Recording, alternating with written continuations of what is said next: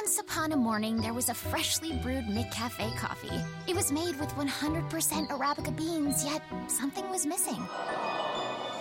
Fear not, in the distance, a sausage McMuffin with egg rides toward the sunrise in quest for breakfast. The perfect pair met at McDonald's, and mornings were happy forever after. Right now, get $1 any size coffee and a $2 sausage McMuffin with egg off the $123 menu. Prices and participation may vary, cannot be combined with any other offer or combo meal. Bienvenidos a Mezcum Podcast y en el episodio de hoy analizamos la victoria del Barça ante el Real Madrid en la Liga. La manita. Mezcum Podcast comienza ahora.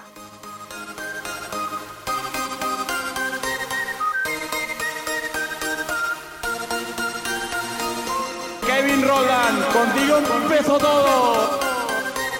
Som el millor club del món, diguin el que diguin.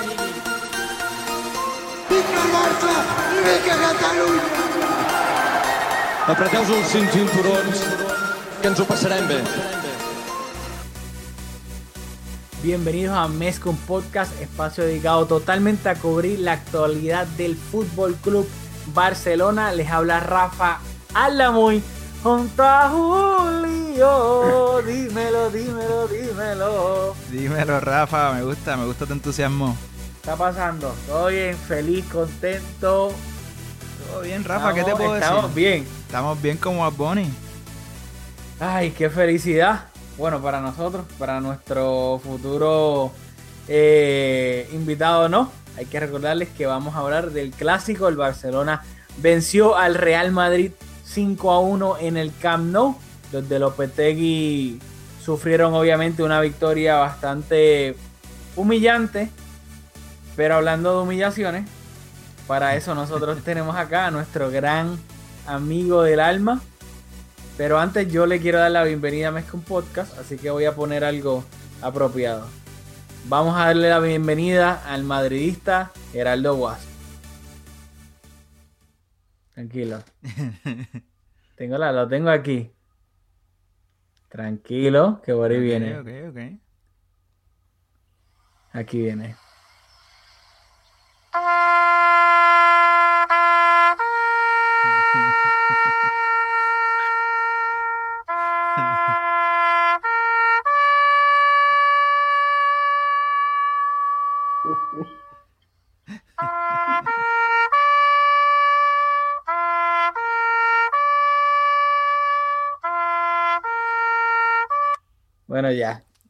Bienvenido, Gera. Bienvenido, Bienvenido. Rafa, bienvenido Julio, buenas noches. Saludos, saludos, Jera. Cuéntenme, ustedes me dicen por dónde empezamos. Qué silencio sepulcral, pero nada, no, te- no te vamos a relajar mucho, no te preocupes, este es un podcast serio. Obviamente vamos a hablar de lo importante que es el partido entre el Barça y el Real Madrid. Antes la previa de este partido era que el Madrid llegaba en un estado pues bastante horrible, tanto de resultados como de juego. Era básicamente Lopetegui entraba al Camp Nou Dead Man Walking.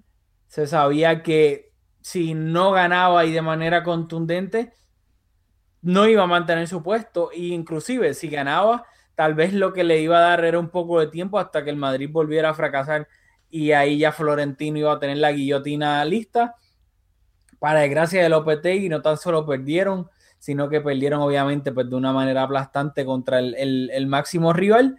Y, y el Barça, pues por el otro lado, Valverde eh, venía pues desde el, el FIFA Break, venía de una, pues, una dinámica bastante buena, había ganado absolutamente todos los partidos, también pues obviamente había que recordar que el Barcelona estaba sin Messi, se lesionó el fin de semana pasado contra el Sevilla e iba a estar fuera, eh, iba a estar fuera por casi un mes, eh, con una rotura en el codo, el ligamento de no sé qué caramba del codo, pero sin Messi, así que el Madrid y el Barcelona se enfrentaban el uno al otro sin Messi sin Cristiano por primera vez desde ese clásico de diciembre de 2007 en el Camp Nou, donde ganó el Madrid 1-0 con gol de Julio Baptista.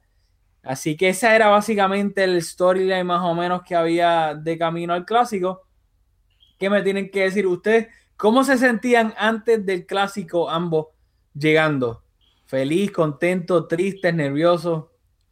Bueno, yo creo que nuestra predicción fue, tú la diste empate a dos, yo la di empate 2 por 1, eh, victoria del Barça 2 por 1, pensando que la defensa del Barça ha estado individualmente frágil. Cuando digo individualmente, o sea, Piqué particularmente, ha estado bastante pobre en su rendimiento. Así que yo estimaba que el Madrid, habiéndole pegado el palo 10 veces esta temporada, como, como había mencionado, iba a tener, y por la cantidad de tiros que hacen a puerta, iban a tener la oportunidad de anotar un gol, y así fue.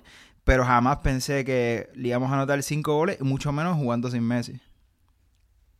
Pues en mi caso, eh, Juli y Rafa, yo, sí- yo pensaba que el Madrid iba a perder. Obviamente, pues eso no lo digo públicamente, se supone que uno sie- siempre apuesta al equipo de uno. No puede Eh, hacer como Schuster. Pero la realidad es que los últimos resultados del Madrid, el último resultado en Champions, pues obviamente eh, no demostró, ¿verdad?, Eh, que ya estuviésemos, la mayoría de los jugadores que vienen jugando un bajo nivel estuviesen ya en nivel esperado en el Real Madrid. Eh, y la realidad es que pensaba que iba a perder por dos cosas. Uno, falta de puntería, no tenemos los goles, los, los supuestos 50 goles que se iban a repartir entre Bale y Benzema parece que no se van a repartir y la fragilidad de la defensa, que ahorita iremos sobre ellos, que se demostró una vez más en el juego, específicamente, en- puntualmente en dos de los goles que nos metieron ustedes. Bueno, dicho eso, vamos al mambo. Voy a empezar con las alineaciones de, de ambos equipos. Eh, el Barcelona Valverde repitió el 11 que sacó contra el Inter a mitad de semana en Champions.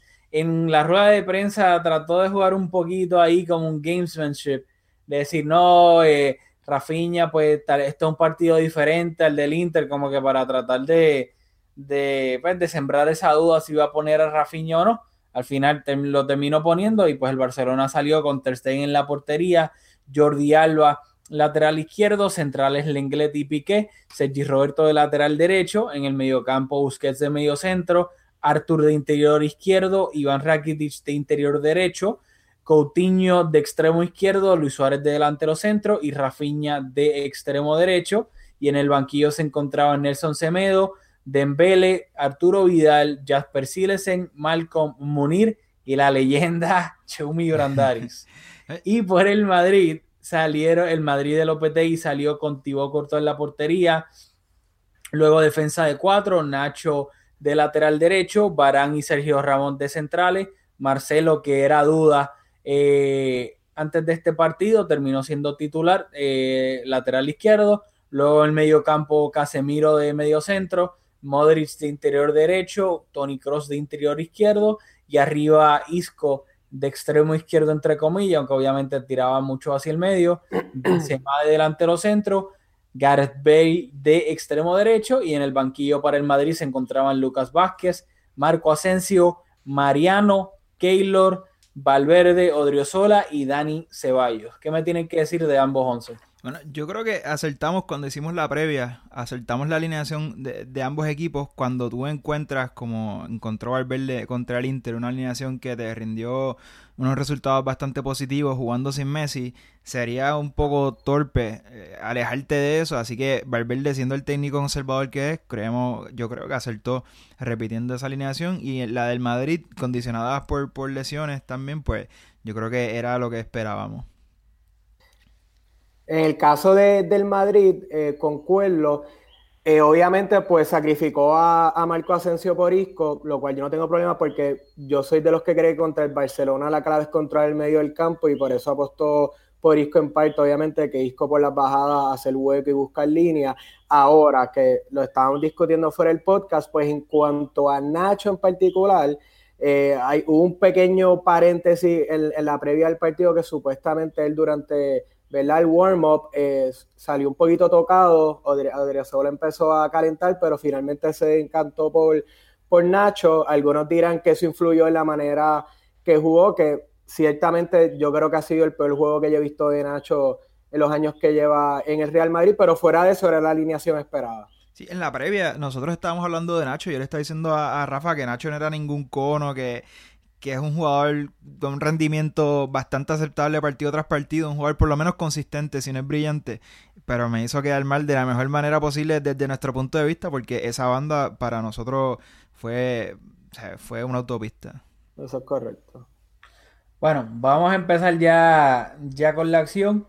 en el minuto 5, y lo voy a mencionar porque me da la gana, una falta de Ramos a Rafiña. Le metí esa clase de patada y no sacaron amarillos. Ay, Dios mío. Este, ya este estaba empezando el clásico calientito, calientito. Luego de eso, en el minuto 8, quiero mencionarlo, una jugada para mí buenísima del Madrid, que fue un jugadón de Marcelo por la banda izquierda, que yo no sé ni cómo Marcelo gambeteó de esa manera, que salió jugando y le, hizo un pase a Bale para que Bale se fuese a la contra, y luego Bale tiró un centro que encontró a Benzema completamente solo, no sé si en el borde del área o ya dentro del área, y Benzema remató horrible por encima de la portería, pero eso fue una ocasión para mí clarísima del Madrid, que no terminó siendo una, un remate a portería por la falta de puntería de Benzema. Pero para mí fue una ocasión clarísima de gol. No sé para allí especial, para Jer especialmente si, si se acuerda de esa jugada o, que me, o qué piensas de ella. Sí, me acuerdo y lo único que tengo que abonar y a mí no me gusta vivir en el pasado es que cuando vi ese centro, vi cuando brincó Benzema, me imaginé que sí, a Cristiano brincando y la bola en la red. No, no, pero espérate, esa, la que él cabeció fue más adelante, creo que en la segunda mitad. Sí, perdón, me está refiriendo a esa de la segunda mitad. En cuanto a ese en particular, tengo un leve recuerdo, pero me recuerdo más de la segunda, por lo que estabas hablando, luego la discutimos, que para mí fue que simplemente Benzema estaba a destiempo cuando, cuando salta y la ejecutó pésimo esa jugada. Exactamente. Y luego vamos a empezar ya para. Voy a hablar del primer gol y ya ahí pues todo irá evolucionando, etcétera. Yo quiero decir, Rafa, antes de que comente ese gol, que a mí me sorprendió que el Madrid salió desde el principio permitiéndole al Barça sentirse bastante cómodo en el campo y me tomó por sorpresa que juntaron las líneas, estaban las líneas bastante juntitas y el Barça un poco, poco característico para nuestro estilo de juego incluso se vio forzado en momentos a jugar en largo porque no había espacio, así que estaban jugando bastante por arriba y decía, contra, ¿qué, qué diferente esto, el Barça jugando por arriba, el Madrid, sin o sea, la presión no era muy alta, para ti es algo que usualmente hace énfasis en que le gusta que sus equipos presionen bastante arriba, así que me sorprendió de inicio el planteamiento del Real Madrid permitiéndole al Barça en el Camp Nou sentirse cómodo, cómodo del saque. Bueno, pues dicho eso, el primer gol del Barcelona iba a llegar en el minuto 11, iba a ser un pase para mí espectacular de Rakitic, encontrando la espalda de Nacho, obviamente para encontrar a, valga la redundancia de los encontrar, a Jordi Alba, que le ganó la espalda por, la espalda por completo, gracias a la velocidad de Jordi Alba, gracias también al pase de Rakitic, y luego Jordi Alba tuvo la, la frialdad de no tirar un pase, o sea, de centrarla a lo loco, sino que esperó, tuvo paciencia para que Coutinho llegara de segunda línea y luego obviamente ejecutar el, pase de una manera pues, bastante, bastante bien para que Coutinho rematara de primera con la zurda y el Madrid obviamente Courtois nada, no pudo, no pudo hacer nada en ese gol. Ramos trató ahí a lo último de, de tirarse eso encima de la línea, ¿sabes? Cerca de la línea para tratar de desviar el remate de, de, Coutinho, pero no lo pudo hacer y así el Barcelona terminó marcando el primer gol del partido. ¿Qué me tienen que decir de ese gol? Bueno, en ese gol, ¿verdad? Yo que soy el abanderado, el representante del señor Luis Suárez, que hoy vamos a hablar mucho de su, de su participación, pero si tú te fijas, Suárez estuvo bien cerca de despejar ese balón en la línea. No llegó porque venía en otra dirección y, venía en dirección contraria porque eh, Luis Suárez hizo un desmarque hacia el primer palo que se llevó a toda la defensa. Y eso fue lo que permitió realmente que Cutiño rematara solo y eso fue lo que permitió que Suárez, que, que Ramos quiero decir, no pudiera llegar a esa línea en el balón. Así que Suárez, el unsung hero de ese gol. Así que lo invito a que lo vean nuevamente. La, no recuerdo cuáles fueron los jugadores, pero al menos dos jugadores del Madrid se fueron por completo con, con Luis ese primer poste, dejando a, a Coutinho solo. Bueno, en cuanto, en cuanto a ese gol, fue un retrato de lo que fue el juego del Barça por esa banda y de lo que fue el juego de Nacho, un juego en el que múltiples veces Jordi Alba y Coutinho le estuvieron ganando las espaldas por esa banda. Eh, como dije, ciertamente el peor juego que he visto de Nacho. Nacho es un jugador que, como tú estás diciendo, Julio, un jugador que cumple. Yo creo que esa es la mejor manera de, decirlo. Un jugador que cuando tiene que entrar a jugar, ya sea obviamente de central como sub o lateral derecho, lo cual no lo hace tanto, pues cumple defensivamente. Obviamente no aporta jamás y nunca ni cerca lo que te apunta un lo que te aporta Carvajal, lo cual ciertamente lo extrañamos en este partido. Después hablamos sobre eso porque limitó el juego del Real Madrid específicamente en la primera mitad a jugar exclusivamente por la banda de Marcelo y eso nos hizo bastante previsible en ese sentido. Pero básicamente tú estás diciendo que Nacho es el Sergi Roberto de ustedes. Eh, fíjate, bueno, yo en cuanto Estoy a... relajado, es un chiste, es un chiste. Sergi Roberto. Porque yo estoy en posición de, o sea, yo me siento casi en posición de retractarme en cuanto a, a, mi, a mis críticas continuas a Sergi Roberto, porque el rendimiento de Sergi Roberto esta temporada me ha sorprendido a mí y estoy, estoy próximo a reconocer que realmente me he equivocado. Bueno, rápido, quiero después del gol, quiero mencionar una jugada, ya que estamos en la dinámica de Ramos y de, y de Nacho, en el minuto 19 que fue un Ramos con el balón dentro del área del Madrid. Le hizo un pase para salir jugando desde atrás a, Nacho y lo tiró a matar porque fue un pase malísimo, fuerte, que Nacho se vio, o sea, sorprendido y trató de controlarla ahí como pudo el pase y Nacho obviamente no pudo controlarlo, terminó perdiéndolo y el balón le cayó a Arthur en el borde del área que sacó un remate al segundo palo que ya yo estaba cantando el gol de Arthur, sino porque Courtois se tiró un paradón a mano cambiada para obviamente evitar ese gol de Arthur, pero ahí volviendo al partido más, horrible de, Ramos, que ahí yo ni le echo la culpa a Nacho en esa jugada porque lo tiraron a matar con ese pase. Sí, o sea, el error fue de, de Ramos y, ¿verdad? Para enlazar con Artur, los primeros minutos de Artur fueron espectaculares porque, ¿verdad? Aparte de cumplir para circular el balón y ser una válvula de escape, estaba sumamente atrevido, algo que no, por lo menos yo no he observado de él. Se atrevía a conducir de vez en cuando, haciendo unos pases bastante arriesgados. A mí realmente los primeros minutos de la primera mitad fueron la mejor versión de Artur que yo he visto en lo que va de temporada. Sí, en cuanto a mí, Sergio Ramos, pues como madridista, a mí me gusta ser bien objetivo. Siempre él tiene una cuota de una o dos jugadas por partido que nos puede costar un gol. En, ese, en esa jugada en, específico, no es hasta que vi el juego ahorita nuevo, como yo estaba tan molesto por el rendimiento de Nacho, rápido saqué el grito, ¡Nacho! Pero la realidad es que pues cuando lo veo, el porque lo que le zumbó Sergio Ramos a Nacho fue un bombazo. O sea, fue un zapatazo. Y para colmo, si no me equivoco, yo creo que Nacho estaba por la frontal, o sea, que es un no-no. O sea, está sacando la bola por el mismo medio, en vez de sacarla por las bandas o meter un pelotazo.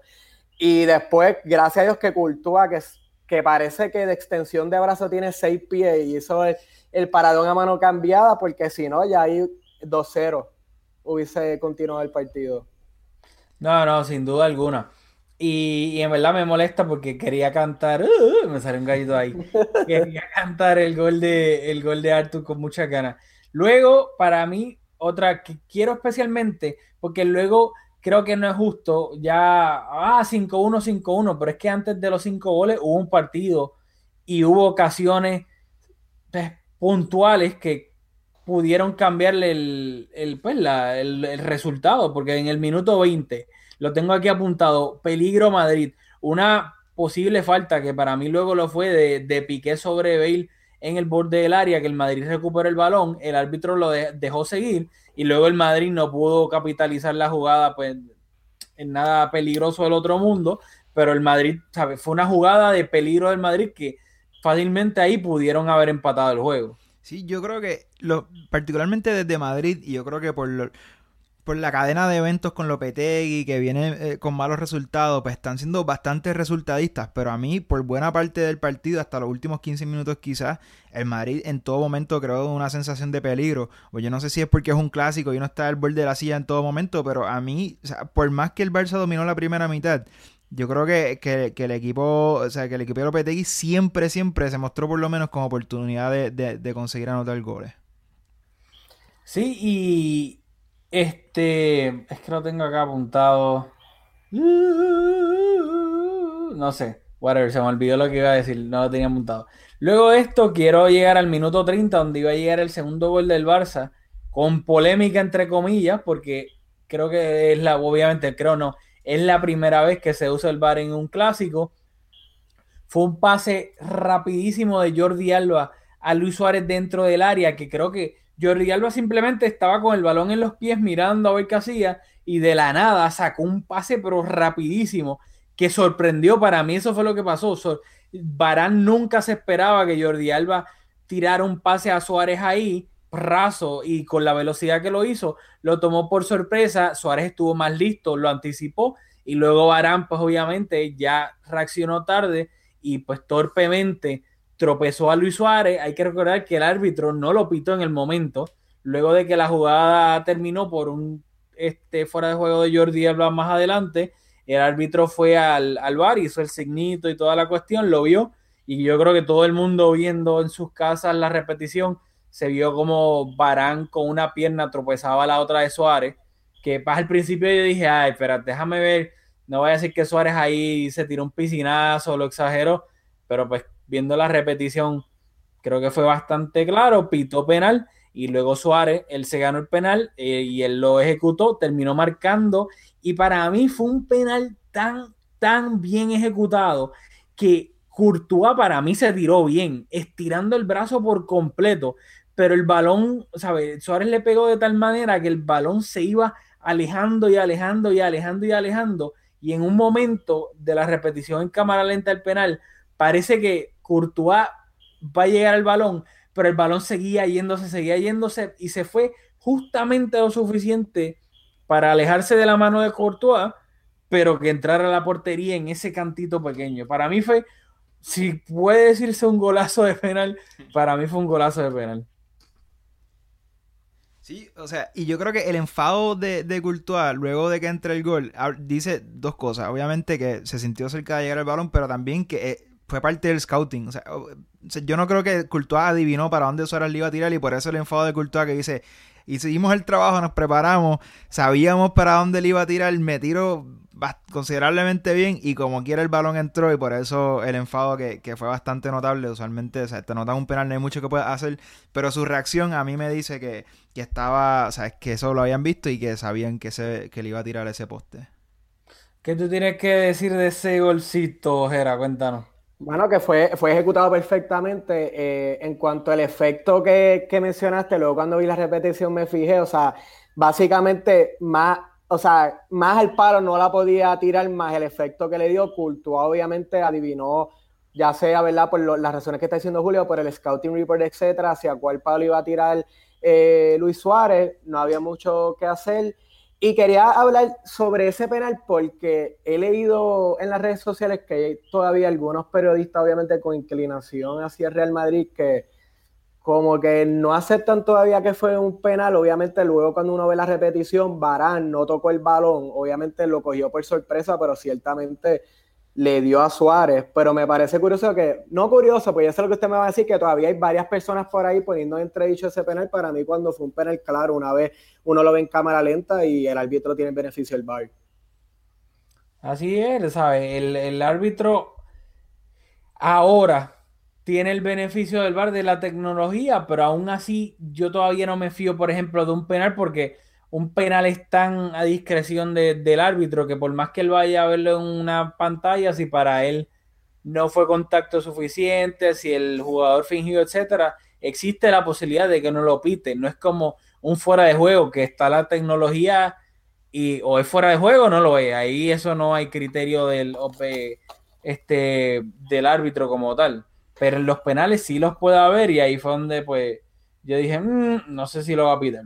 A mí lo que, antes de que continúen, a mí, yo a primera instancia pensé que era un piscinazo Luis Suárez por la manera que cae, porque la manera que él cayó, o sea, para mí es como la típica manera cuando un jugador trata de hacer un piscinazo y, obviamente pues Luis Suárez es uno de esos jugadores como Neymar, etcétera, que tienen su historial en cuanto a ese tipo de jugada, pero obviamente después en la repetición pues no, no fue un piscinazo. Luis Suárez sin duda la vendió y exageró. Lo que pasa es que Barán fue tan torpe que no hay duda de que, de que fue penal. Así mismo es. Luego del 2-0, en el minuto 43 lo quiero mencionar porque otra jugada de peligro del Barcelona fue un centro de Luis Suárez a Piqué en el segundo palo. El centro no fue bueno porque Piqué no pudo cabecear, pero como es tan alto, llegó a cabecearle al segundo palo. Mejor dicho, no pudo cabecear a portería. sino que la volvió a cabecear al segundo palo y ahí Luis Suárez no estuvo pues tan, no pudo llegar tan rápido y Courtois eh, fue el primero que llegó al balón, pero si ahí hubiese habido alguien un segundo antes, era el, el tercer gol del Barcelona. Y luego el minuto 44 el Barcelona de nuevo con la presión arriba recuperó el balón y Rafinha con un remate desde el borde del área tratando de buscar el segundo palo y no, pues se fue por poquito por encima. Ya llegamos a la mitad. Quiero hacer una pausa acá rapidito porque el Madrid y Lopetegui hicieron cambios tácticos empezando la segunda mitad. Ah, creo, que fue por, creo, que fue por lesión de Barán. ¿Fue por lesión? Ah, bueno, pues yo tengo entendido que fue por lesión, pero, ¿verdad? Hay que ver, ¿verdad? Cuál es, cuál es el parte médico y tal, pero a mí me parece también, a mí me dio la sensación de que en el momento como que puse en duda la lesión de Barán. Bueno, yo pensaba que había sido, pues, yo que este, le estaba dando este más mérito del que se merecía, merecía tal vez a Lopetegui, porque yo pensé que fue una, una pues un cambio táctico, no, no forzado por la lesión. Así que de, lo que yo he leído, concuerdo con Julio, o sea, obviamente no hay un parte médico todavía, pero parece ser que, se lesionó y por eso fue la movida. Obviamente, aunque sacaba, aunque sacaban tuvo un componente táctico por quien entra eh, a sustituir y, la movida que hace Lopetegui, pero ya mismo podemos hablar sobre ello. Bueno, en la segunda mitad iba a salir Barán, porque si está lesionado no, lo que sea, pero iba a salir Barán y el Madrid iba a pasar a jugar con defensa de tres. Ramos, eh, Nacho y Casemiro. Y Casemiro, perdón, Casemiro iba a bajar al, a, la defensa. Luego de carrileros estaban Marcelo y, Lucas Vázquez, que fue el que entró, iba a estar de carrilero por la derecha. Y pues luego arriba más o menos se mantuvo, entre comillas, un poco igual.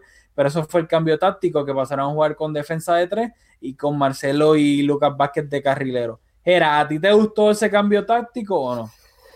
Pues mira, eh, usualmente cuando esos cambios de primera instancia no me gustan, que eh, eh, ¿verdad? De first look no me gustó, pues pensé, obviamente, pues Lucas Vázquez ya ha jugado anteriormente, no es su posición natural, ha jugado anteriormente de, en, la, en la banda derecha eh, con esas tareas defensivas, obviamente te aporta llegada, que por ese lado, pues ciertamente no tuvimos ningún tipo de influencia en el ataque en la primera mitad.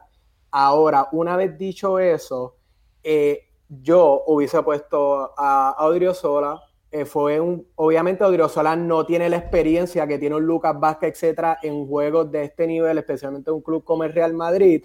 Pero me extrañó mucho porque Odriozola fue una apuesta de, de Lopetegui antes del juego calentó, parecía ser que iba a entrar, pero apostó por Lucas Vázquez. Ahora, luego sí, obviamente afectó un poco defensivamente, pero sí hubo jugadas de peligro que se crearon por la banda de, Lucas Vázquez, por buenos centros que hizo y otras jugadas individuales. Pero de, de primera instancia no me gustó ese cambio táctico. Bueno, pues a mí me, me sorprendió porque creo que Lopetegui, condicionado por esta, por esta serie de reportajes que han salido donde su trabajo estaba en peligro, ¿verdad? Pues creo que arriesgó un poco más de lo que debió haber arriesgado porque coincido con Gera, donde si hubiese entrado sola con Nacho y, Ramos de central, pues era un planteamiento más conservador y un 2-0 creo que todavía era rescatable y aún como Rafa comentó algunas ocasiones del Madrid, aunque la primera mitad realmente fue un baile, pero el Real Madrid, ¿verdad? Una ventaja de dos goles es algo superable y más con los delanteros que, que tenía en el banco. Y este cambio hace dos cosas te añade a Lucas Vázquez, o sea, te añade un carrilero, Lucas Vázquez, un jugador con mucha llegada, como a comentar en el gol del Madrid, fue eh, Benzema abrió la, abrió la jugada por la banda derecha de Lucas Vázquez y por ahí llegó el gol. Así que en ese sentido el cambio le salió súper bien. Pero al meter a Casemiro de central entre Nacho y Ramos, pierde a, tu jugador de contención, pierde ese balance en el medio campo, poniendo a Kroos en esa posición. Y yo creo que es una espada de doble filo y obviamente viendo el resultado.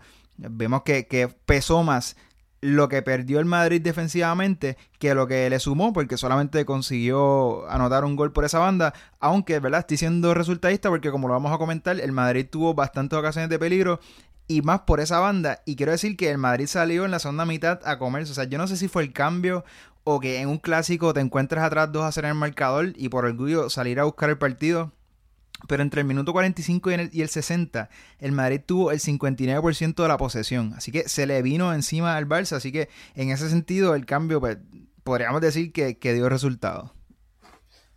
Bueno, en ese, el gol del Madrid, que para descontar eh, la ventaja del Barcelona, llegaba en el minuto 50, como bien dijo Julio, fue una jugada donde Lucas Vázquez por el sector derecho este, combinó pues, un pase filtrado a Isco que venía llega, eh, pues, haciéndole el, el desdoble, pero por dentro Isco remató slash centro de primera, el balón pasó por delante de todo el mundo y le cayó a Marcelo, que yo quiero saber, al César lo del César, la, o sea, la calidad y la frialdad de Marcelo de controlar el balón con el pecho dentro del área para con eso mismo, con el mismo momentum de Piqué, irse de Piqué al controlarla con el pecho y no, y no tratar de rematar de primera ni nada, y luego pues obviamente definir con la derecha, o sea, la frialdad de Marcelo es que, para mí es absurdo, Marcelo es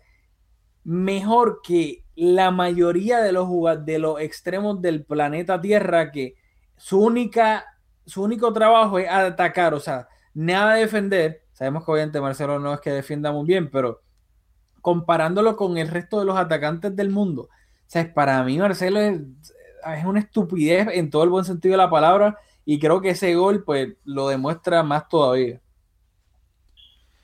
Bueno, no, solo repetir, hacer hincapié en ese dominio del Barça, del, del Real Madrid hasta el minuto 60. En el minuto 56, Modric le dio el palo. entró solo, solo, solo dentro del área. Creo que recibió el balón de Bale. Así que en esos primeros 15 minutos, el Madrid se le viene encima al Barça. Y, y aunque, ¿verdad? El dominio fue absoluto. Tuvieron dos ocasiones, esta del palo y la de. Y la jugada del gol. Luego tuvieron más oportunidades. Pero en este periodo de dominio absoluto del Real Madrid, tuvieron esas dos. Y yo creo rápido que es lo que pues yo estaba comentando con un amigo mío del trabajo que el fútbol es un deporte tan raro comparado con el resto porque acá el partido todavía está 2-1. O sea, el Madrid salió empezando la segunda mitad a comerse al Barça y le estaba pasando por encima primeros 15, 20 minutos.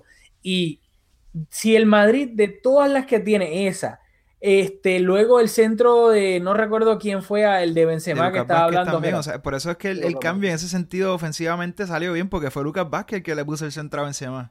Pues, o sea, mira para allá, Benzema remató completamente solo, obviamente no timeó bien el, el brinco para, pues, para poder cabecearlo de la, de la mejor manera, pero era una ocasión clarísima. El Madrid, el Barça tuvo 13, 13 remates, el Madrid 15 remates. Lo que pasa es que el Barcelona, de esos 13 remates, 8 fueron a portería, mientras que el Madrid tuvo 15 remates y solo 4 fueron a portería. Pero para mí el problema del Madrid es lo que venimos diciendo desde principio de temporada. No es que no creen oportunidades, porque el Madrid tiene jugadores de calidad suficiente para crear un sinnúmero de oportunidades de gol. El problema es que perdieron al único tipo que era un goleador goleador, porque por más que o sea, tú no puedes vender a Cristiano y después pretender mágicamente que va, que va valga la redundancia de nuevo de la palabra mágica, que vas a, apretar un switch o un botón mágico en Benzema, que Benzema tendrá muchísimas cualidades técnicas, pero claramente nunca ha sido un goleador en su, en su vida. Bale tampoco lo, lo ha demostrado, así que se te va Cristiano que te mete 40, 50 goles, que es su única su único trabajo en todo el partido no es formar parte de la elaboración del juego, no es jugar entre líneas, no es brindarle apoyo a los jugadores. Lo único que Cristiano tenía entre 6 y 6 a los 90 minutos, aunque podía estar haciendo 80 minutos en que técnicamente no había hecho nada, pero en el del, del, del 81 al 90 te iba a crear oportunidades de gol o te iba a meter un gol, porque eso era lo único que Cristiano hacía y era lo que el, era, era como la cherry encima de, del Yo, yo quiero mencionar, para, hacer, para ir haciendo un orden, un, mencionar cronológicamente las la, oportunidades que ambos equipos tuvieron, que en esta segunda mitad yo la divido como en tres fases. Los primeros 15 minutos, como he dicho ya varias veces, el dominio del Madrid. Entre el, 70, entre el 60 y el 75 fue otro partido completamente. O sea, antes de, que entró Dembele, que creo que eso marca la tercera fase, donde el Barça, pues obviamente consiguió anotar los goles y dominar el resto del partido. Pero entre el 60 y el 75 fue bastante bastante parejo. Fue un partido de, ida y vuelta con el marcador 2 a 1, un partido bastante abierto. En el 68 fue esa que mencionaste, donde Benzema remató solo de cabeza, que creo que fue de todas la más, la más clara. Eh, en el minuto 63, Rafinha, que se llevó el regaño de Piqué, trató de, salir desde atrás dribleando y conduciendo, terminó en un tiro de, de, Isco con bastante peligro. En el 61, Suárez le dio el palo. Tras ese centro, creo que fue Rakitic de nuevo con un buen pase exigiendo bastante a Sergi Roberto. Sergi Roberto llegó de cabeza y no, pudo cabecear. Eh, no se la puso al pie a Suárez, se la puso un poquito atrás. Así que Suárez en el 61 le dio el palo. En el 64, un pase espectacular de Cutiño a, a Jordi Alba, que estaba dentro del punto penal, le dio de primera y, Ramos tapó. Así que jugadas de ambos equipos, creo que 2 y 2, siendo justo, la de, aunque Suárez le dio el palo, la de Benzema creo que fue la más clara. Pero en, esos 15 minutos, o sea, en esos del 60 al, 75, sí, fue un partido bastante abierto con el marcador todavía 2 a 1. Y mm, rápido, qué bueno porque me acordé, tan pronto las mencionaste de todas esas, la de Jordi Alba, que al principio yo dije, pero ¿por qué remató tan mal? Y luego en la repetición fue que Ramos desvió, desvió el remate de Jordi para un córner. Quiero mencionar que en el minuto 69, porque pues, obviamente fue un cambio no tan solo no fue hombre por hombre, sino táctico. Eh, Valverde saca a Rafiña, entra Semedo y entonces Semedo pasa a jugar de lateral derecho y Sergi Roberto sube a jugar en pues a, ayudar al mediocampo y a la delantera como ese cuarto mediocampista libre por ahí haciendo absolutamente de todo, que era lo que nosotros veníamos hablando, que pensábamos que era lo que Valverde iba a hacer en tanto en el partido de Champions contra el Inter como en este contra contra el Madrid y eventualmente se vio, este, pues se vio, lo vimos en el campo cuando quitó, quitó a Rafinha y pues obviamente eso le dio libertad a Sergi Roberto de crear escante por arriba y es lo que yo siempre he dicho de Sergi Roberto en el medio campo. Cuando él es el cuarto hasta el quinto mediocampista que él no tiene ningún tipo de responsabilidad de que el juego pase por él, ni él tiene que organizar el juego. Ahí es cuando únicamente Sergi Roberto luce. Cuando los mediocampistas son eh, Artur Rakitic y Busquets, y Sergi Roberto está ahí para ayudar aquí un poquito, ayudar aquí un poquito allá, se ofrece por ahí, etcétera, pero él no está llevando la batuta absolutamente nada. Y ahí es cuando él luce cuando el juego no pasa nada por él. Así que lo digo para que, porque no quiero escuchar gente, ay, mire qué bien, Sergi Roberto jugando en el medio campo, debe ser titular. No, no, no, sean ridículo. O sea, hay que analizar las cosas bien y con pinzas. O sea, Pero en este partido, eh, Valverde pareció un auténtico genio táctico porque al adelantar a Sergi Roberto, lo adelantó un poquito y en ese periodo o sea, consigue asistir dos goles. Así que le salió de maravilla a Valverde ese cambio. No, claro, o sea, que le salió, le salió, ¿sabe? ¿Sabe? Credit where credit is due. Le salió, pero lo que yo estoy diciendo es que, ¿sabe? Que esto es, le salió una circunstancia específica y particular. O sea, no es como que puso a Sergi Roberto ahí de, de Busquets y olvídate, tuvo un partidazo, ¿sabes? Hay que saber cómo y dónde lo hizo. Bueno, Jera, creo que tiene algo que decir. No, que eh, en cuanto a lo que están mencionando ahorita de, ¿verdad? de la situación en el Madrid en cuanto a los goles, etcétera, que pues obviamente sí se crean eh, oportunidades. Es rapidito, yo creo que el papá de Lopetegui, que, que mejor timing, no sé si lo vieron, pudo seleccionar para abrir la boca eh, en cuanto, ¿verdad? los problemas que estaba pasando su hijo en el Madrid, dijo, a mi hijo le quitaron 50 goles. Mm. Bueno, es que la verdad, o sea, yo lo digo, Lopetegui es la cabeza de, del tú, ¿sabes? Aunque el que se va a llevar los palos, pero, y eso lo va a hablar más adelante, pero para mí el culpable de todo esto es Florentino, que es el que se cree que está jugando FIFA este, y cambiando jugadores sin tener recambio, etcétera. O sea, para mí, ¿sabes? El culpable de, de toda esta debacle hasta el momento es Florentino, no Lopetegui. O sea, que Lopetegui no supo sacarle el jugo a lo que tiene acá, Sí, es cierto, pero el que básicamente le dio el handicap a Lopetegui fue Florentino. Eh, le, tengo que hacer una pregunta, ¿verdad? Y le abro la puerta a ambos a que, a que se quejen de, algunos jugadores de, de, ese equipo. O sea, Rafa, de, obviamente el Barça y Gerard del Madrid. Hasta este momento, un partido 2 a 1 donde ¿verdad? podría pasar cualquier cosa. Individualmente, ¿a quienes destacan, a quienes, a quienes señalan? Porque a mí me parece que, que en el Barça se, me, se me hace bien difícil destacar a algún jugador porque el Madrid realmente le fue bastante mejor en la primera parte de la segunda mitad. me cuesta mucho destacar alguno. ¿Ustedes tienen algún jugador que destacar? ¿Del Madrid? O del Barça, o sea, cualquier jugador antes de que se decida el partido. Yo, honestamente, a mí, Arthur, y no, y es que especialmente en la primera mitad, cuando el Madrid presionaba, entre comillas, o trataba de hacer el intento, es que Arthur no le dio ninguna oportunidad de con un mal control o un mal pase de que el Madrid, con su presión no tan efectiva, pudiese recuperar el balón y hacer algún tipo de peligro a, la contra. O sea, Arthur, y yo sé que es blasfemia y más, ¿sabes? Nosotros, yo amo a Xavi, para mí es el mejor mediocampista de la historia y, estoy contando los días en que sea entrenador del, del, Barcelona.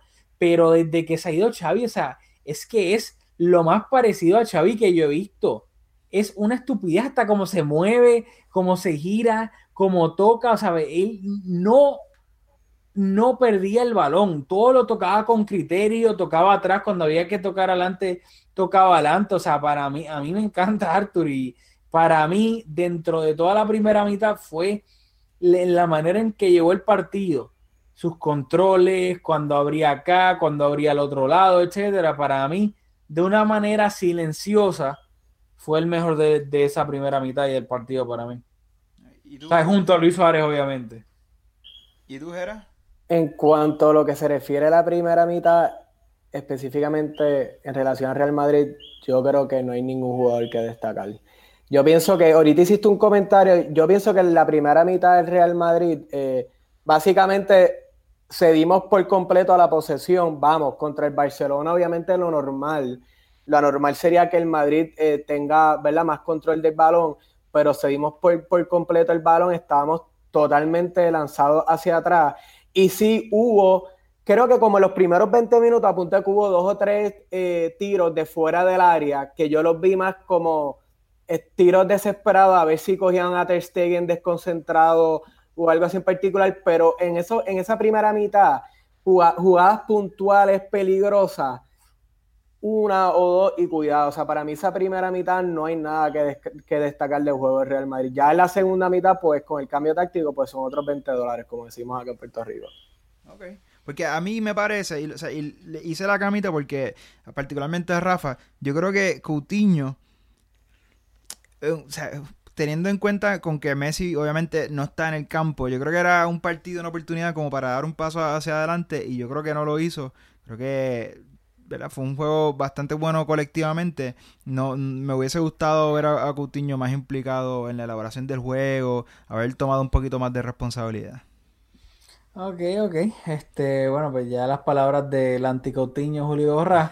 Pasamos al, tercer, gol del Barcelona en el minuto 75 este, de Luis Suárez, pero quiero comenzar la jugada desde que nació fue Ter Stegen que salió jugando desde atrás con las manos, abrió con Jordi Alba y Jordi Alba y, Arthur, si no me equivoco, combinaron entre ambos porque el Madrid estaba presionando arriba para eso y entre Arthur y Jordi Alba tocaron el balón, así, eh, ellos dos salieron de la presión del Madrid, ninguno perdió el balón y no sé si fue Jordi, creo que fue Jordi Alba, fue el que entonces encontró a... No fue Dembele, Dembele condujo Sí, exacto, pero que encontró.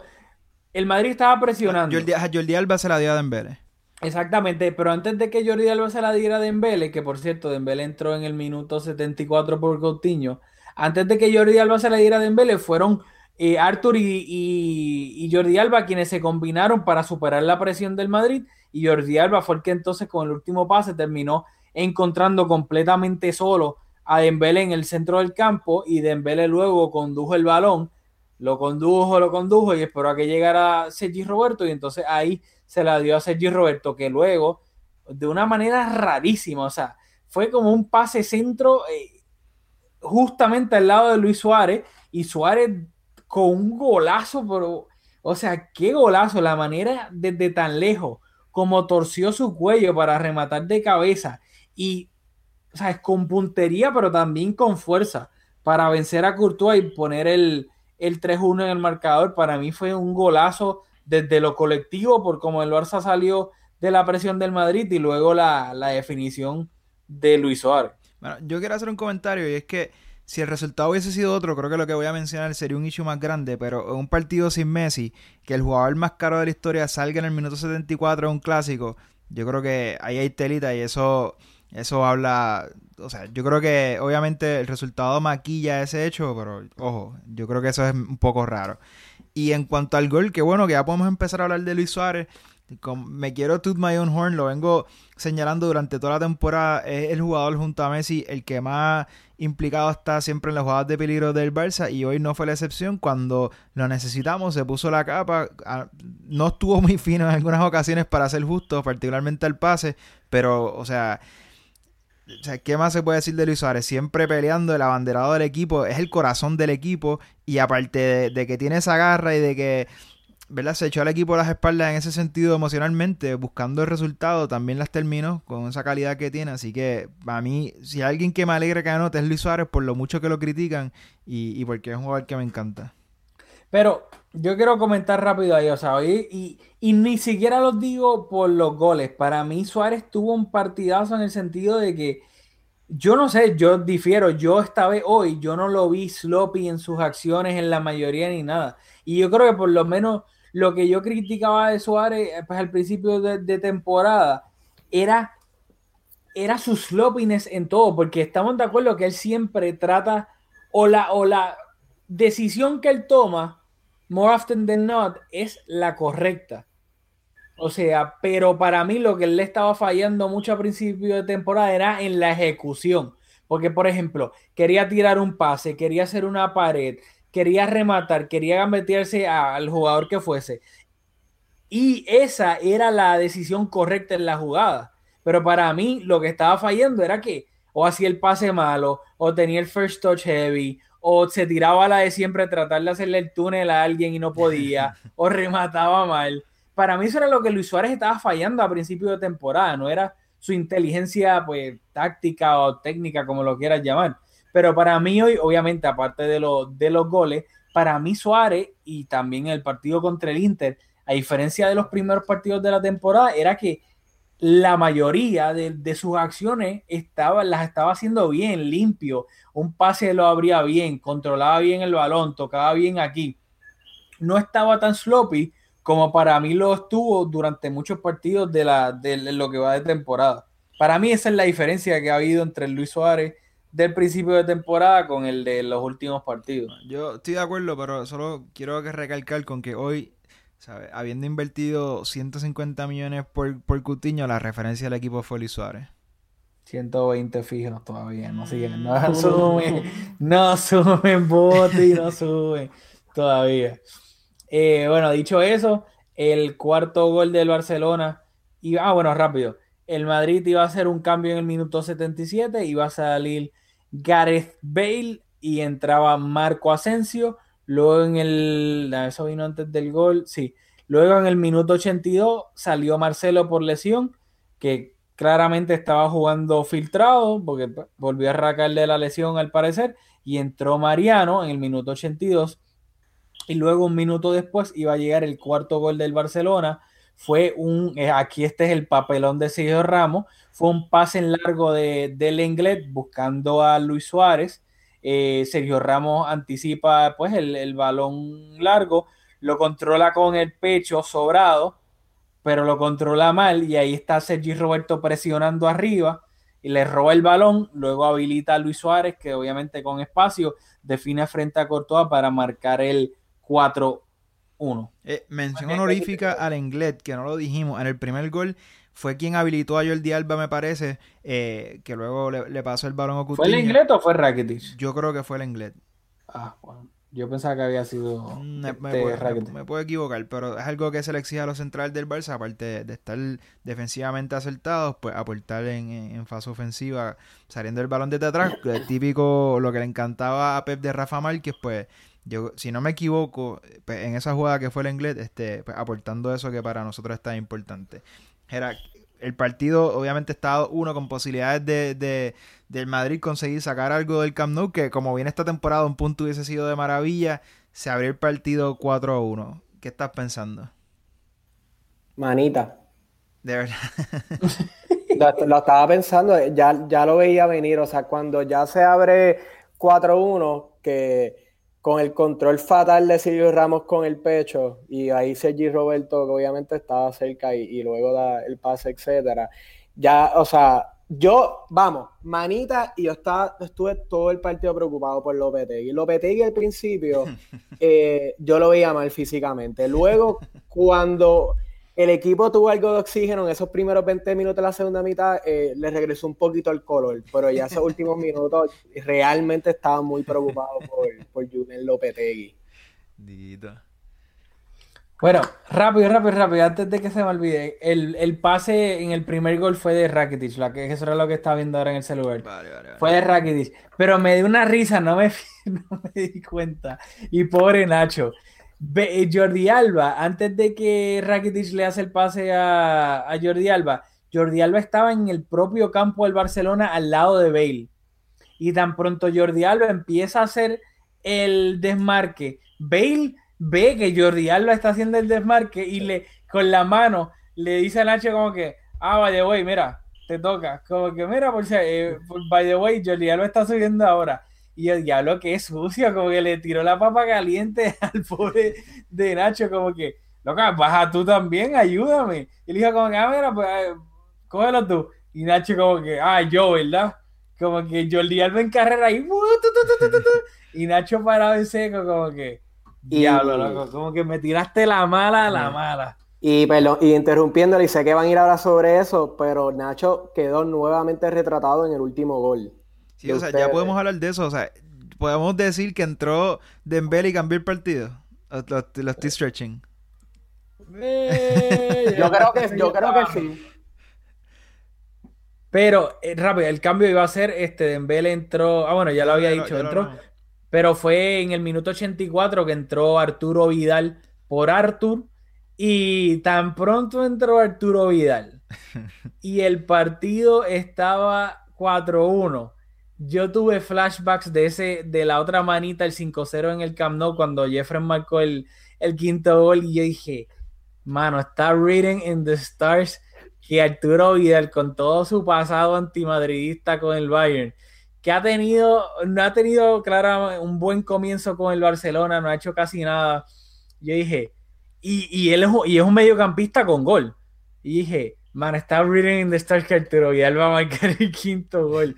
Y así mismo fue una jugada, pues, por la banda de Dembele que este, encaró a Nacho, al pobre Nacho, lo dejó atrás, se lo gambeteó tipo FIFA Street y luego tiró el centro y ahí vino Arturo Vidal llegando de segunda línea que vio esa, esa, el balón en el aire. Y por mi madre eh, lo tuvo que haber visto en cámara lenta porque es que se levantó y se saboreó ese centro y la cogió así ¡pácata! Y, marcó el, quinto gol ahí y yo imagino la cara de Jera como que yo creo que después de los que quedaban en el campo, obviamente que si hubiese sido Piqué, yo creo que hay un suicidio masivo de, de los madridistas en el mundo entero. Pero yo creo que después de Piqué, de los que estaban en el campo, que- y Jera me corrige, tú eres madridista, yo no. Creo que de los peores que le tiene que haber sabido que le marca un gol, el quinto, perdón, la manita que la termine. Creo que entre ellos en los top está Arturo Vidal. Bueno, eh, estoy totalmente de acuerdo, o sea, no hay, no, no hay que, o sea, basta recordar hace que un mes atrás, dos o tres meses atrás, que Arturo Vidal en una entrevista dijo que el Madrid tiene, que si el VAR hubiese existido hace dos o tres temporadas atrás, el Madrid no tuviese dos orejonas de las que ha alcanzado estas últimas temporadas. Yo cuando entró Vidal, yo, yo centré mi atención exclusivamente a él y Sergio Ramos. Porque yo dije, en cualquier momento, si Ramos dijo, nos están dando una catimba y en un duelo aéreo le mete un codazo en la cara y se forma de nuevo. me voy cinco partidos. Yo, yo, Rafa, yo creo que tú lo mencionaste, pero no quiero que se me escape que en ese papelón de, de ay Dios, de, de, Sergio Ramos en el gol, en el cuarto gol, en el gol de Luis Suárez, lo bien que estuvo eh, Sergio Roberto cuando recuperó el balón y luego lo habilitó, no quiero que se me escape porque realmente fue, fue un o sea, fue una buena intervención de él. Eh, lo otro que quiero decir, o sea, el, el, Barça no, suele ganarle abultadamente al Real Madrid. usualmente son juegos bastante competitivos y bien parejos. O sea, los números están ahí. Creo que el Madrid eh, ha ganado un clásico más que el Barça en toda su historia. O sea, que no es muy común. Pero cuando el Barça golea al Real Madrid, siempre anota un loquito al final. La temporada pasada, Alex Vidal sea, siempre hay un loquito que la nota del Real Madrid, en esa rara ocasión que el Barça gana por muchos goles, siempre hay un loquito que, se apunta. Y lo otro, que Arturo Vidal en sus redes sociales publicó como una serie, como cuatro o cinco fotos celebrando el gol. Y me da risa porque literalmente estuvo como cinco minutos en el campo. Y probablemente son las únicas cuatro fotos riéndose que, que se ha podido tirar en toda la temporada. Y aproveché el momento y las publicó todas de cantazo porque, o sea, como creo que tú no tuviste tanto tiempo en el campo como para reírte tanto. Yo sé que obviamente no lo iban a hacer porque ya Valverde había hecho dos cambios y, y este y pues no iba a dejar en el banco a Arturo Vidal con todos los problemas. Pero si yo fuese entrenador del Bar, si estamos ganando 4-1, minuto 86, pues la madre que me parió que yo meto a Chumi. Te lo juro que meto a Chumi y le digo que se vaya de delantero centro, te lo juro. Pero, pues, no, Valverde obviamente es un tipo, un tipo serio, yo no. Este, pero, este, Dios mío, que iba a decir, ah, lo de Sergi Roberto, rápido, que lo quería comentar. Que sí, o sea, el ejemplo perfecto de Sergi Roberto como mediocampista, pero ayudando en todos lados, o sea, no haciendo nada específico, sino ayudando, mira, ¿qué necesita? Necesitas un poquito de agua, ah, yo te ayudo cargando el agua. Ah, ¿qué necesitas? Un poquito, ah, yo te ayudo con esas bolsas de, la compra. Ah, dale. Él es como que va donde todo el mundo dice, bueno, ¿qué te puedo ayudar? Ah, ¿necesitas ayuda en eso, señora? Ah, sí, sí, yo te ayudo. Porque eso, en el otro clásico que Sergi Roberto brilló de mediocampista y bla, bla. ¿No te acuerdas? El otro clásico que Messi no jugó, el que el Barça ganó, creo que fue 4-0 en el, en el Bernabéu que Sergi Roberto jugó de centrocampista y todo el mundo, oh, partidazo Sergi Roberto de centrocampista. Pero fue centrocampista en un mediocampo de cuatro, haciendo exactamente lo mismo. Que él va ahí, ahí ofrece, ah, necesitan ayuda con esto, etcétera. Pero él no es el que lidera absolutamente nada en el mediocampo. So, de, nada, de nuevo, quiero usarlo para. Espérate, ¿tenemos closing statements antes de hablar un poquito de Lopetegui? Eh, Nada, esperando qué va a pasar mañana. Eh, se va a reunir la Junta del Madrid. Eh, lo que se rumora es una de dos. Conte o Solari de relleno para terminar la temporada está sonando también. Y entonces Conte para la próxima temporada. Ya Sergio Ramos le dio un recadito. Podemos hablar ahorita sobre eso a, a Conte. Y fíjate, aunque Sergio Ramos usualmente hace comentarios erráticos y a destiempo eh, me, pareció, me pareció muy curioso ese comentario e inteligente a la vez en cuanto al tipo de técnico que estos últimos años ha triunfado en el Real Madrid. Yo, estoy de acuerdo y realmente, o sea, viéndolo desde el punto de vista de, del Real Madrid, o sea, ¿quién tú puedes traer ahora mismo para lograr que el equipo tenga un mejor rendimiento? Y honestamente, yo, no, no, veo a ninguno, así que en ese sentido, o sea, tú puedes ser un poco punitivo y, despedir a, a, Lopetegui, pero realmente, ¿qué, ¿qué técnico le va a dar un salto de calidad al equipo? En ese sentido, o sea, Lopetegui para, parece ser, por lo que se habla, de que hace buena lectura de los partidos, de que es un trabajador, conocedor del fútbol. Eh, parece que el vestuario todavía quizás no los tiene enamorados, pero parece que todavía juegan por él. Pues, despedir a Lopetegui sería algo un poco peri, en mi, en, ¿verdad? A mi juicio. Pero lo, van a hacer y yo estoy, estamos de acuerdo, o sea, en the proof is in the pudding. El Madrid, especialmente Champions, ¿cuándo es que las ha ganado? Cuando ha tenido un entrenador, como quien dice, de mano izquierda, que se lleva bien con todo el mundo, que es más manejador de vestuario, de egos, que, que un genio táctico. Pasó con Del Bosque, pasó después con el favorito de Jera, con Carleto, y después ahora pasó con Sisu.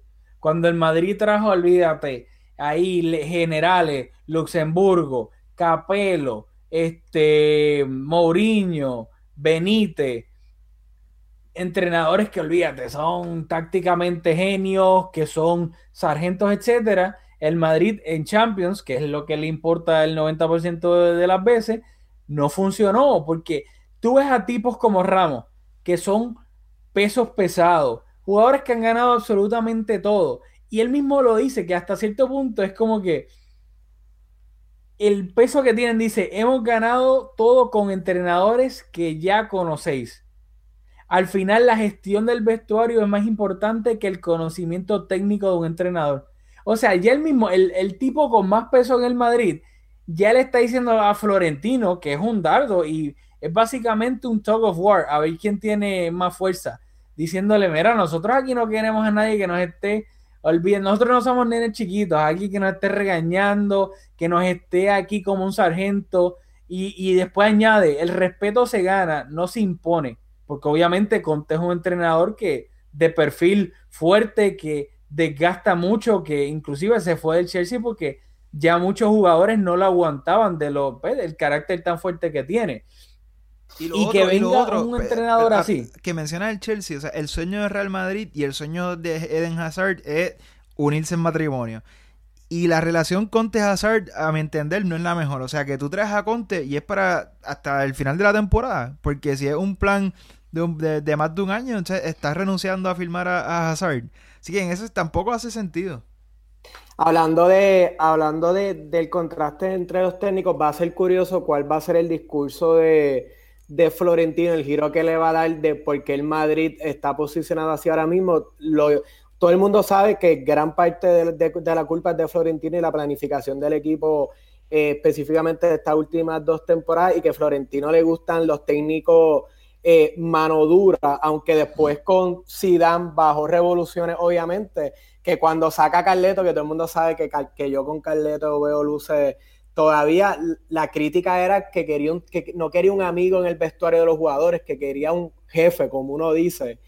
Y, en cuanto a esa, ese quote de Sergio Ramos de conocimiento técnico versus eh, manejo del vestuario, quiero recordar que cuando estuvo el distinguido Rafa Benítez en el Real Madrid, trató en una práctica de señalar a Cristiano Ronaldo cómo tirar una falta y casi Cristiano Ronaldo le mete un bofetón en la práctica. y también eso puede ser un toque para Luis Enrique. Y luego de este partidazo, o sea, Luis Enrique está bien presionado para no convocar a Jordi Alba. Y esa visión de Rubiales de la selección y de Luis Enrique de también poco, bien estricto, muchas reglas, quizás lo de Sergio Ramos también iba en esa dirección. Bueno, rapidito, lo de, lo de, lo de Luis Enrique y lo de Jordi Alba, hasta el mismo Piqué le dejó un recadito a, a, Luis Enrique diciéndole que, ah, yo conozco a Luis Enrique y pues me espero que, que rectifique o algo así, si no me equivoco, fueron las palabras, este, convocando a Jordi Alba a la selección, así que claramente Piqué está poniendo entre comillas la mano en el fuego entre comillas, porque ya Luis Enrique no está en el Barça y Piqué ya no está en la selección. No tiene nada que perder, pero que aún así está sticking up por un amigo de, él para pues, tratar de me, amendar las cosas entre Jordi Alba y Luis Enrique, que pues todos sabemos que Lucho pues es una persona con carácter bastante fuerte. Bueno, ah, tienen closing statements, algo más que añadir, aparte de mencionar a nuestro gran auspiciador, Conitos Baila Bodeguita, en Guaynabo. Así que eh, el próximo clásico, todos los weekends, en realidad, o si no hay partido de fútbol, dense cita a Conitos Baila Bodeguita en la avenida San Patricio, porque de seguro la pasan bien. Pregunten allí por Luisito que si, si dices que nos escuchaste en Mezcum Podcast, si piden Cuba Libre, te regala el limón. ya sabes, Jera, ve para allá si quieres. Ya vamos a dar la vuelta. Pues hagan sus closing statements que quiero hacer una, una predicción. Bueno, nada, yo lo que este, espero que obviamente el Barcelona siga en esta, pues, en esta, en esta buena racha, sin duda alguna. Y nada, yo de verdad, mi closing statement es Arthur Melo. O sea, ¿quién hubiese dicho ni nosotros que lo vimos en pretemporada, y a mí me encantó desde la pretemporada, pero si a mí me dicen que Arthur iba ya en octubre a consolidarse en el 11 de gala del Barcelona y tener un partidazo en el clásico, yo iba a decir, nada, o sea, esto Ah, no ya, va a pasar. Lo porque del clásico yo no a- hubiese dicho, pero yo te dije a ti las dos, estas dos palabras, rendimiento inmediato. Y lo hablamos varias veces durante la pretemporada. Así que, ¿quién Sí. hubiese dicho? Pues yo creo que yo, yo estoy en ese, en ese barco. Sí, pero de esta manera de consolidarse, porque por ejemplo, si Messi hoy no estuviese lesionado, Arthur iba a estar como quien en el 11, porque quien iba a salir era Rafinha. claro. Exactamente, así que Arthur, como dicen, llegó para quedarse. Sí, sí, estoy de acuerdo. Ok, ya, Gera, termina, te cedemos el balón. Damas y caballeros, el fenómeno de la gastadera desproporcional en el mercado va a subir de nivel después de esta temporada, porque es que al Madrid me lo van a desangrar. O sea, además de que el Madrid está, ¿verdad? Eh, está merodeando la idea de hacer un nuevo estadio, ya están hablando de las líneas de crédito que, que Floren está sacando por el lado. Eh, a donde nos estamos dirigiendo el Madrid, o sea, nos estamos posicionando a que nos, no voy a decir la palabra, que nos van a desangrar en verano. Pero ¿en qué sentido? Dame, porque eso yo lo voy a interpretar de, de- de varias maneras. Bueno, yo pienso, todos sabemos que Florentino todavía Hay día- dos nombres. hay dos dos nombres, Neymar y que al día de hoy todavía no se pronuncia un poquito el nombre, me empapé. Entonces, yo pienso, yo prefiero a Kylian, obviamente por la juventud, y pienso que en el Madrid, por el estilo de juego del Madrid en estos últimos años, nada más de pensar en, un contraataque del Madrid con Kylian por la banda, no, no. Pero todos sabemos que Florentino todavía tiene entre ceja y ceja a, a Neymar y lo ve como algo personal que básicamente el Barça lo derrotó en esa conquista personal que, que quería lograr. Yo pienso que Kylian va a estar, Mbappé va a estar dos temporadas más en el PSG, eh, así que no lo veo todavía en, otro equipo, pero si no es él, la otra opción es Neymar y no sé, no veo, no sé por qué no veo a Neymar en el Madrid, así que pienso que este verano eh, la opción que va a ser, obviamente tienes un Benzema que en el Madrid de antes con Cristiano pues lucía, porque Benzema más, más, más un 10 que un 9, so pensaría que el Madrid va a centrar mucha de su atención este verano en buscar un 9 goleador, que siempre es lo que se ha rumorado por ahí que sería, que sería Kane la opción, así que vamos a ver.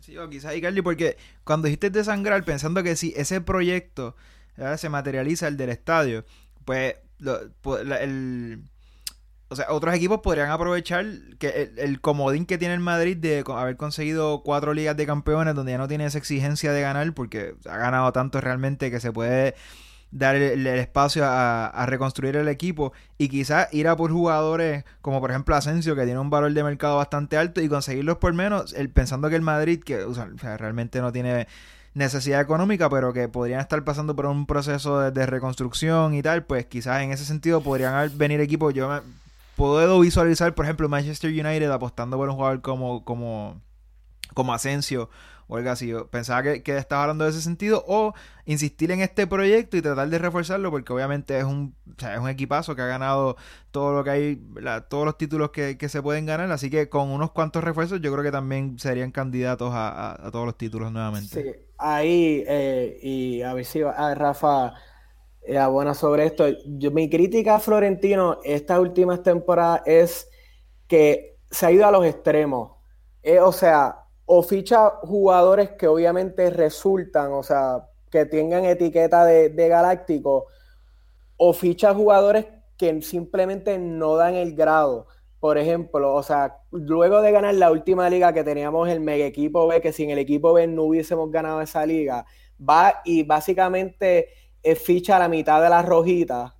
Y al día de hoy sabemos cuál ha sido el resultado de esa gestión. O sea, tiene a un Teo Hernández que está en la, que está en la Real Sociedad, obviamente no la Rita, pero está en la Real Sociedad. Tienes a Dani Ceballos, que ojo, no hablamos de eso, pero Dani Ceballos ha sido de lo mejor del Real Madrid por ahora, o sea, de los mejores jugadores del Real Madrid esta temporada y Zidane no apostaba por él no jugó un solo minuto, aunque en particular esa, decisión no la critico. Pero entonces Vallejo lleva toda esta temporada lesionado, tiene a, a Michael Llorente que ni fue, ni, ni fue convocado, entonces te hace evidente que hubo, algo ocurrió, o sea, ese window para mí, después de esa liga, el Madrid fichó fatal, fatal. O sea, simplemente dijeron, esta plantilla funciona, ok, se fue Morata, se fue James, so what? Pues el so what es que estamos aquí, nos encontramos en esta posición, obviamente putting aside lo de, lo de Cristiano, pero en gran parte no tenemos el depth de plantilla que hace unos años la gente decía contra el equipo B del Real Madrid, se puede llevar a mitad de los equipos de de la liga y de otras ligas y no lo tenemos ya. Ojo, y que mandaron, que no se te olvide, Mateito, Kovacic, que lo mandaron a préstamo a Chelsea. Y que Lopetegui no lo quería y Lopetegui a principio de temporada está pidiendo unos fichajes y no se los dieron. Por eso es cuento para otro día. Pero, nada sobre eso, es que para mí, ¿sabes? Para mí era insostenible lo que ustedes tuvieron con ese Real Madrid B, esa temporada que ganaron la, eh, la liga. O sea, tenían un equipo B que podía competir por la liga fácilmente. Pero claro, eran tenían un banco con un jugador que les costó ochenta y pico de millones en James Rodríguez, que claramente cuando entraba marcaba diferencias. Tenían a Isco en el banco también, tenían a Morata en el banco, que eran jugadores que por cuestión de ego y de prestigio, si esa temporada, por cómo se dieron las cosas, aceptaron su rol y, y dieron el máximo. Pero en la próxima claramente no iban a estar satisfechos con estar toda la temporada saliendo del banquillo o ser titulares en un partido de Copa del Rey o en el Bernabéu contra el Zaragoza o el Getafe, cosas así. Son jugadores que quieren jugar todos los fines de semana y pues para mí sí le funcionó esa temporada y ganaron la liga gracias a eso. Pero a la larga eso era insostenible tener a tantos jugadores buenos y que todos asumieran su rol, inclusive estando en el banco que, pues eso, eso, es lo difícil, ¿sabes? Tener tantos jugadores buenos y a la hora de la verdad se van a querer ir. El mismo Kovacic, que no es una superestrella, pero es un jugador buenísimo, dijo, mira, yo no quiero estar rajando banco más, todo, más, o sea, mándenme a otro lado. Y pues le meten la presión a Florentino, que dice, pues está bien, tú te quieres ir, tráenos chavo, ok, te mandamos acá préstamo y venimos y compramos a la rojita por cuatro pesos, a ver nos buscamos otros Asensio que compremos por 3 millones, los revalorizamos, etcétera, y pues después cualquier cosa los vendemos por el triple. Oye, Julio, eh, me parece curioso que tú que eres un anti Marco Asensio y tienes varios argumentos a tu favor, no, no, le, hayas, no le hayas dado ahí un toquecito de atención. Aunque obviamente, vamos, jugó 15 minutos. No, lo, lo, iba a mencionar porque igual que pienso que o sea, que el jugador más caro de la historia del Barça en el clásico, con el partido todavía, el resultado todavía por disputarse, eh, cuando uno salga, lo mismo va para Gareth Bale, que sale en el 77, es el abanderado del equipo, el que se supone que asuma ese rol protagónico tras salir eh, eh, Cristiano Ronaldo, y sale en el minuto 77. O sea, eso no, no tiene mucho sentido, y eso enlaza con Marco Asensio, que técnico tras técnico no logra ganarse la confianza y eso hay que cuestionarse por, por qué será. Así que es un jugador que yo creo que ha dado destello, hizo una gran supercopa y eso le ha, le ha dado el crédito para seguir teniendo oportunidades, pero yo creo que si no logra explotar, pues no, es un gran jugador, pero yo creo que si no logra explotar, se le están acabando las oportunidades para materializar en el Real Madrid ese potencial que, que, ha tenido, o sea, que ha, que ha proyectado. Sí. Lo Algaro de Asensio, que estamos hablando de él y todo, y Asensio tiene 22 años. Yo no, estoy diciendo que, que, Asensio va a terminar fuera del fútbol, pero o sea, si no, o sea, no, no lo logra con la selección, no lo logra con, diferentes técnicos en el Real Madrid, o sea, ¿para cuándo? Eh, quería, para cuándo? quería, hablando de, hablando de Vinicius, les quería mencionar eh, una decisión de Lopetegui antes de iniciar el partido, o sea, que el Madrid movió cielo y tierra para apelar la tarjeta que le dieron a Vinicius en el Castilla para poder convocarlo y después no hacer la lista final, no lo entiendo. Sí, es que Lopetegui también, yo creo que igual que Valverde comete el error. O sea, cuando tú eres técnico del Barça del Real Madrid, tú tienes que entender que la institución es mucho más grande que tú. Y, ¿verdad? Yo creo que tú no debes de, asumir cuando se te trae un jugador que tú no pediste, como un slide a tu jerarquía dentro del vestuario. Mano, tú eres técnico del Real Madrid. Si te compraron a, Vinicius, imagínate, recuerda cuando tú eras técnico desde el Porto o en el caso de, de, de Valverde, cuando tú eras técnico de la Ley de Bilbao, que tú no podías comprar, a, o sea, que tú un jugador como, como Vinicius o como, por ejemplo, como Arturo Vidal, aunque no lo pediste, o sea, es una gran incorporación. Y en ese sentido, como que pecan de, ah, yo no lo pedí, no lo voy a poner. Como que, mano, o sea, be reasonable. Como que tú eres técnico de Real Madrid. Mira la plantilla que tú tienes. Y ahí es donde yo pienso que en ese aspecto, por ejemplo, a, a Lopetegui, como a Benítez con otras cosas, le falta tacto, tacto humano. Si tú sabes, es sentido como, o sea, no ser bruto. Sabes, tú estás en una compañía, el Real Madrid es una compañía y tu jefe es Florentino. Está bien que a ti no te encanta Vinicius o piensas que no esté listo todavía, pero tú sabes que tu jefe lo compró porque el complejo de, que tiene con Neymar se le escapó a Neymar y entre comillas no quería correrse el chance de que Vinicius terminara siendo otro Neymar y se fuera y lo compró por 60 o 40 y pico de millones al Flamengo. Y tú sabes que tu jefe está obsesionado con Vinicius y que la prensa desde que se fue con el cristiano quieren tener algo de magia para vender que lo ilusione.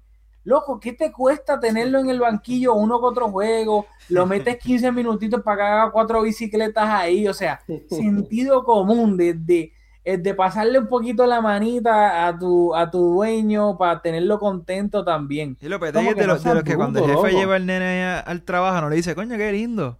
O sea, es como, es como tacto. Y el Exactamente. yo creo que llevamos minuto y hora y quince, quiero decir. Yo creo que este ha sido el, podcast más largo que, hemos hecho. Así que ahora sí, closing statements de los closing statements para ir cerrando. Era el licenciado Wax. Algo que tengas que decir. Pues, Nada, espero que a la espera de que ocurre mañana, a la espera de que ocurre mañana, el Madrid está en noveno lugar. Ahora mismo no hacemos ni la, eh, ni la Europa League, esperemos que por lo menos peleemos por puestos de Champions. Bueno, y era para, para ir cerrando tú, ¿verdad? Por tu profesión, eres muy bueno en lo que haces y ya, ¿verdad? Eso te ha llevado a estar en el programa de radio más popular en Puerto Rico y esto lo, digo con todas las seriedad del mundo, ¿verdad? La cadena de radio más grande del país, una mega empresa. También esta es la segunda vez que has estado en esta producción. ¿Cómo tú comparas, verdad? Nosotros, por ejemplo, con Molusco, el, el, locutor más, más, popular en Puerto Rico, SBS, eh, la producción de SBS con la producción de Mezcum Podcast, ¿cómo tú comparas esas dos? Esas dos Básicamente Julio está siendo humilde, pero Julio es el molusco de Mezcum Podcast detrás de Así que él quiere saber que... Cuidado, porque eso te haría a ti la bulbo. yo aporto el programa, pero no sé nada de los controles, así que yo creo que es una, una analogía bastante correcta. Yo soy la Bulbu. Yo llegué a ver el molusco en los controles y el tipo parecía que tenía cinco brazos, mano.